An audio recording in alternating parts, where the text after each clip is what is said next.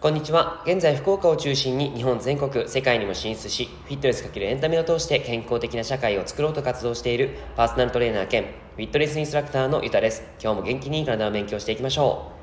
う。さて、今日は運動が上手になるための前提条件となる姿勢。姿勢づくりは全てのスポーツに共通するという内容をお話しします。えー、昨日はですね基礎体力運動を伸ばすための36の基礎運動というのを具体的にお話ししてみました。えーと、ブログの方でも画像を紹介していて、えー、ま日常に活かせそうな運動も入っていますのでよかったらぜひぜひ聞いて見てもらえたら嬉しいなと思います。で今日は運動が上手になるための前提条件となる姿勢についてなんですけど、えーと、姿勢やっぱりこう乱れていると気になるっていう人がいると思うんですよね。例えば猫背であったりとか、うん、ストレートネックですね。ストレートネックとか。あとあの多分馴染みがそんなにないですけどスウェイバックとかですね、えーと、前骨盤の方がこうぐーっと前方に前に移動する姿勢です。そういった姿勢とかがもう最近本当にたくさん多いんですね。なので、まあ、やっぱりこう姿勢の乱れというか、えー、不良姿勢と言っちゃったりするんですけども、まあ、そんな姿勢が本当に多くなっています。やっぱり運動やですねスポーツにとってあの姿勢って結構大きな要素なんですね。で競技特性にもよるんですけどプロ選手とかを見てみると、まあ、一つ一つの少し歪みはあるとしても立ち姿勢ってすごい綺麗です。例えば、あのこの前 MVP を取った大谷選手とかですね、えー、すごく長身で、あのしっかりとまっすぐ立っているイメージ。本当にいい姿勢だなって思うイメージがありますよね。やっぱりああいう形で立ち姿勢が綺麗だったりすると思います。でその姿勢づくりは全てのスポーツに共通していて特に育成年代ではスキルやフィジカルのトレーニングよりも重要だっていうふうに僕は思います。でも最近はやっぱりスマホとかゲーム機とかですね、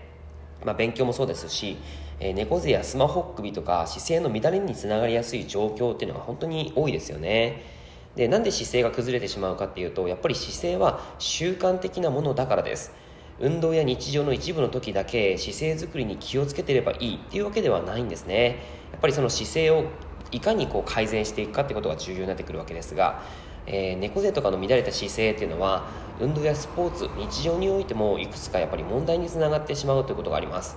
えー、特に育成年代のその怪我とか障害とか成長の阻害とかそういったものの原因になったりとか、えー、身体機能や体力運動能力えパフォーマンス低下とかを引き起こしやすいというふうに言われてるわけなんですね。はい、で姿勢はですね姿勢,、えーと姿勢のその維持機能というのと重心制御機能というものが組み合わさって作られています、えーと、人はですね重力に抵抗したりして、え、立ってる時に重力に抵抗して立ってますよね。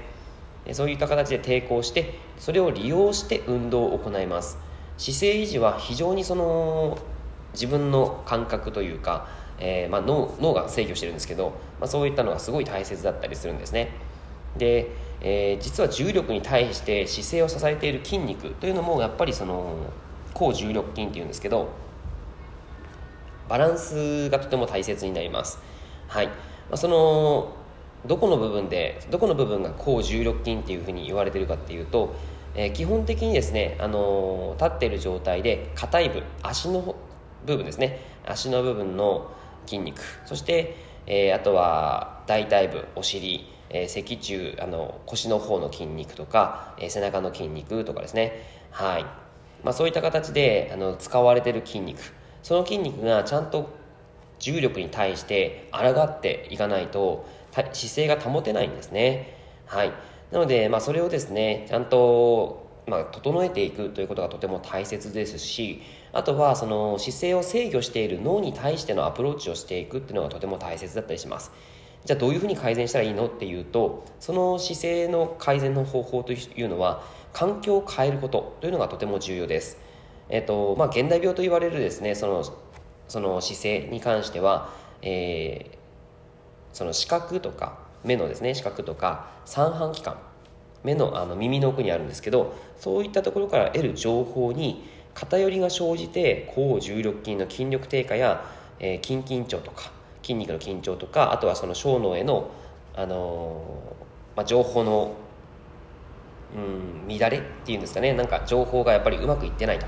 えー、いうことがあって姿勢を崩してしまうというわけなんです、まあ、ちなみにですね猫背姿勢は日常のパフォーマンス低下につながってきます。はい。あのすごくパフォーマンス低下につながりますね。で猫背姿勢とかの前かがみは前かがみになっていると呼吸機能が正常に機能しない状態なんですね。